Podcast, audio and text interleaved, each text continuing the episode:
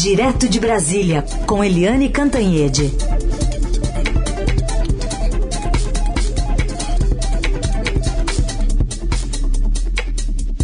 Eliane, bom dia.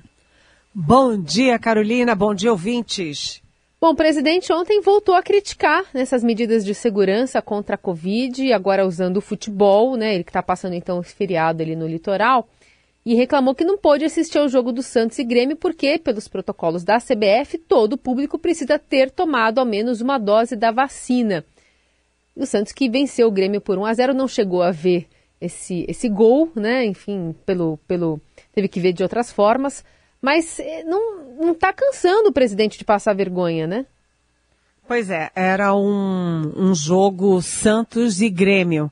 E o presidente até estava com a camisa do Santos, todo animadinho para ir para o estádio, mas pelas regras que não são exclusivamente é, de São Paulo, não são exclusivamente do Brasil, mas vêm sendo adotadas por várias partes do mundo, as pessoas só podem ir a lugares fechados ou lugares com aglomeração quando tem a carteirinha de vacinação. É o chamado passaporte da vacinação. Né? E o presidente Bolsonaro não tem, não tem porque ele se recusa a se vacinar. Então o presidente já passou vergonha nos Estados Unidos, foi alvo da imprensa internacional inteira. Imagina o presidente de uma república democrática como o Brasil, né? Uma das grandes economias do mundo, né? Já foi, já esteve entre as dez maiores economias do mundo, mas ainda está entre as 15 maiores e aí tem que comer pizza no meio da rua em Nova York porque não pode entrar em lugar nenhum porque não foi vacinado. Agora, assim como ele não pode entrar em restaurantes nos Estados Unidos, ele não pode entrar em estádio de futebol aqui no Brasil. E o presidente, é, ele diz, ué, por que isso? E ele diz que ele tem mais anticorpo do que quem tomou vacina. Mas há controvérsias, né? Há controvérsias. As pessoas é, têm obrigação de tomar vacinas nos Estados Unidos, na Alemanha, na França, na Inglaterra, é, na China, no Japão, no Canadá.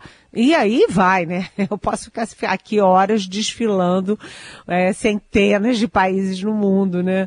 Uh, que exigem a vacinação. Agora o presidente é teimoso, é turrão, né? O, o general Luiz Eduardo Ramos teve que se vacinar escondido.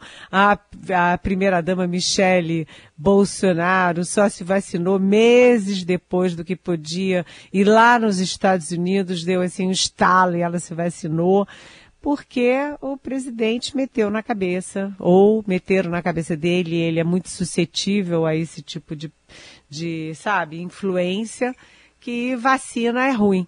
Só que vocês viram o que, que aconteceu na, com a vacinação, né? Primeiro, é, o Brasil já está com uma média móvel ali em torno de 450. A gente já teve mais de 3 mil mortes por dia. Agora a gente está com uma média móvel a, abaixo de 450 por é, em cada 24 horas, né? A economia voltando ao normal, tudo abrindo. Isso acontece na Europa, nos Estados Unidos, no mundo desenvolvido inteiro. E por quê?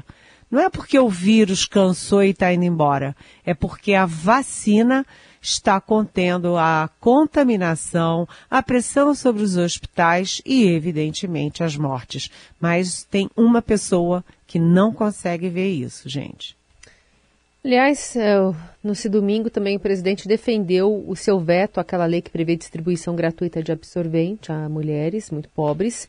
E, e novamente usou a, aquela muleta da regra fiscal, né, para dizer que pouco podia fazer a respeito, mas disse que se fizesse teria que tirar dinheiro de outros lugares. Vamos ouvir. Ela bota distribuição gratuita. Não é, não é a cegonha que vai levar o móvel pelo Brasil todo. O veto, em função disso, VT no passado, a questão da internet nas escolas. Dava um pouco mais de 3 bilhões por ano. Dinheiro da onde? Agora, se o Congresso derrubar o veto do absorvente, eu vou tirar dinheiro da saúde e da educação. Ter que tirar de algum lugar. Eliane, queria que você comentasse mais uma fala do presidente sobre esse assunto, mas colocando aí personagens importantes que poderiam também estar na discussão, ou pelo menos ajudando a discussão, não atrapalhando, que é a ministra Damares Alves e também o ministro Queiroga.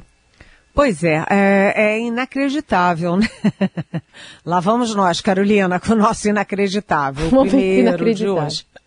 Mas é inacreditável o presidente da República vetar um projeto que distribui absorventes femininos para moças é, que passam é, quatro dias sem ir à escola porque não pode ir sangrando para a escola, né? Menstruadas para a escola, é, que não faltam ao trabalho todo mês porque não podem ir para o trabalho menstruadas, né? As, as moças de rua elas não estão na rua, é, elas não têm que ser punidas por, por estarem na rua. Elas já são punidas por estarem lá.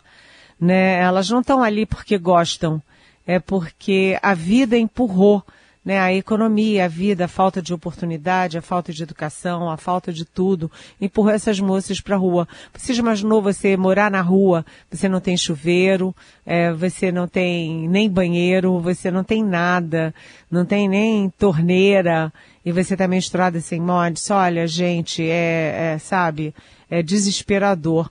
E aí a gente vê que vários estados no Brasil já adotam a política de distribuição gratuita de absorventes, inclusive o estado de São Paulo, que criou isso, uh, criou isso em junho deste ano, é, mas o presidente Bolsonaro alega que não tem recursos e faz uma ameaça. A ameaça dele é tira da saúde, tira da educação e fala em 3 bilhões. Eu não sei de onde ele tirou esse valor de 3 bilhões, porque o que todo mundo, uh, os cálculos que se fazem dá 80 milhões. 80 milhões para quem tem tratoraço, emenda é, parlamentar fantasma, emenda sem, sem fiscalização, isso aí não é nada por uma causa tão justa né? E aí a gente deveria pedir ajuda para a ministra, olha, atenção, gente, atenção, ministra da Mulher, da Família e dos Direitos Humanos, Damares Alves. E o que que ela diz? Ela vai na linha do presidente Bolsonaro, que já disse o seguinte, olha, uh, te, todo mundo tem que comprar fuzil. Ah, quem prefere comprar feijão, não enche o saco, né? Ou seja, entre fuzil e feijão, ele é a favor de comprar fuzil e dane-se que quer, quem quer comprar feijão. E aí a ministra Damares, que eu repito, é Mulher, Família, Direitos Humanos, diz o seguinte, ah, vocês têm que ter, ter prioridade, ou vacina ou absorvente. E depois disse, ou vocês querem tirar o arroz da cesta básica para botar absorvente. A dúvida do brasileiro não é ou ou. O brasileiro quer arroz, quer feijão, quer absorvente, quer máscara, quer justiça, quer gasolina barata, quer direito à vida, quer vacina. E o brasileiro não quer fuzil. Quem quer fuzil tem que explicar exatamente qual é o interesse de ter fuzil. Enfim, e aí como a ministra Damares falando essa barbaridade, o que espantou é, a bancada feminina, a bancada masculina espantou as entidades médicas, você tem o próprio ministro da Saúde, Marcelo Queiroga, quando perguntaram para ele sobre obrigatoriedade de vacina, passaporte de vacinação, ele disse que é absolutamente contra. Ou seja, ele é contra a OMS e ele é contra a Fiocruz. Eu, sinceramente, eu prefiro a OMS e a Fiocruz e o direito das brasileirinhas pobres terem uh, absorventes para poderem viver, conviver, trabalhar, estudar, não é? Então é, é inacreditável, Carolina. Espantoso. Incrível. O que, que é isso, minha gente? Acredite, se quiser.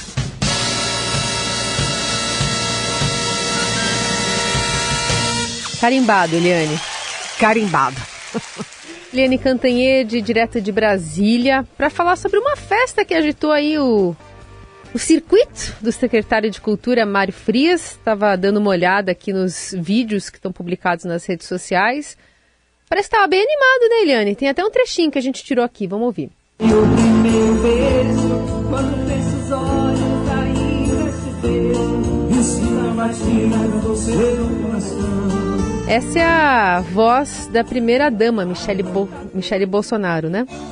É, ela tá cantando a música Idas e Voltas da dupla sertaneja Mato Grosso e Matias. Até aí, tudo ótimo, tudo perfeito, porque a primeira dama, ela tem o direito de se divertir, tem o direito de cantar, tem o direito até de desafinar. É, eu acho que como qualquer pessoa, né, numa festa, num aniversário. Agora, é, o problema é o aniversariante que estava completando 50 anos, o Mário Frias. A gente acabou de falar que o presidente Bolsonaro defende é, quem na, na disputa entre comprar fuzil e feijão, ele é a favor de comprar fuzil. E aí ele fala isso, vai lá o Mário Frias e faz fotos com assessores portando fuzis. Ele, três assessores portando fuzis. Então, o presidente defende fuzil contra feijão, o secretário da Cultura, que ninguém sabe o que faz a não ser atacar a própria cultura, aparece fotografado com fuzis. Né? O presidente é contra absorventes, a ministra da Mulher e da Família e Direitos Humanos vai contra a distribuição de absorventes. O presidente é contra máscaras, contra vacinas, o é, ministro da Saúde é contra as máscaras e é contra a obrigatoriedade do passaporte de vacinas. Ou seja, é, o general da ativa, Eduardo Pazuello, fez escola, né? Um manda e todos obedecem. É isso aí, tava dando uma olhada aqui, tem um trio ali com é, o próprio Mário Frias, junto com é, o Onyx Lorenzoni, numa, numa versão da música do Lu Seixas, a gente vive junto, a gente se dá bem, não desejamos mal a quase ninguém. E, enfim, parece que estava bem, bem animada essa festa, mostrando que está bem coeso o grupo próximo ali ao presidente Bolsonaro, né? Pelo menos se divertindo nessa, nessa comemoração, nessa celebração. É a bolha. A bolha, exatamente. Eliane, falando um pouquinho da CPI da Covid, a gente não tem depoimentos para essa semana, tem né, a, a fala final, a oitiva final com o ministro Marcelo Queiroga, pelo menos é o que está é, tá ali na mira né, dos nossos senadores, e, e, e a gente tem muito trabalho de bastidor sendo feito, não? Sim, é, na quinta-feira, quando foi decidida a convocação do ministro Marcelo Queiroga pela terceira vez para depor na CPI, é, ficou todo mundo achando que poderia ser, mas não ser, porque a CPI estava muito dividida quanto a convocar ou não. Mas eu falei na sexta-feira com dois personagens chaves da CPI, o relator, o senador Renan Calheiros, e o vice-presidente, senador Randolfo Rodrigues, e os dois garantem que está mantida a convocação, sim, do Marcelo Queiroga. Por quê? Porque o Marcelo Queiroga, das vezes anteriores que ele foi à CPI, ele ainda se comportava como um médico, médico cardiologista. É, ele entrou no governo, ele era presidente da Sociedade de Cardiologia, enfim e ele ainda se comportava como um, um, médico, né, que respeita seu nome e tal. E ele, por exemplo, defendia as máscaras, defendia isolamento. E quando se perguntou sobre é, vacinas, essas coisas todas, ele, enfim, ele jogou tudo pro, pro comitê é, técnico do próprio Ministério da Saúde, formado por, por médicos e especialistas. Mas o, na hora H do conselho decidir, eu, simplesmente veio uma ordem de cima e o conselho cancelou a reunião e a votação. E agora é, o Marcelo Queiroga tem que explicar, além disso, de cancelar uma decisão técnica é, do Conselho, que era exatamente uma decisão sobre manter ou não manter a, a cloroquina, ivermectina, aquele tal do kit Covid no combate à Covid e a gente sabia previamente que o, até porque foi manchete do Estadão, foi um furo de reportagem do Estadão, a gente sabia que o relatório do comitê era contra definitivamente o uso uh, desses medicamentos que já são é, comprovadamente ineficazes contra a Covid e ameaçam a saúde das pessoas quando tomam sem precisar tomar ou de forma inadequada.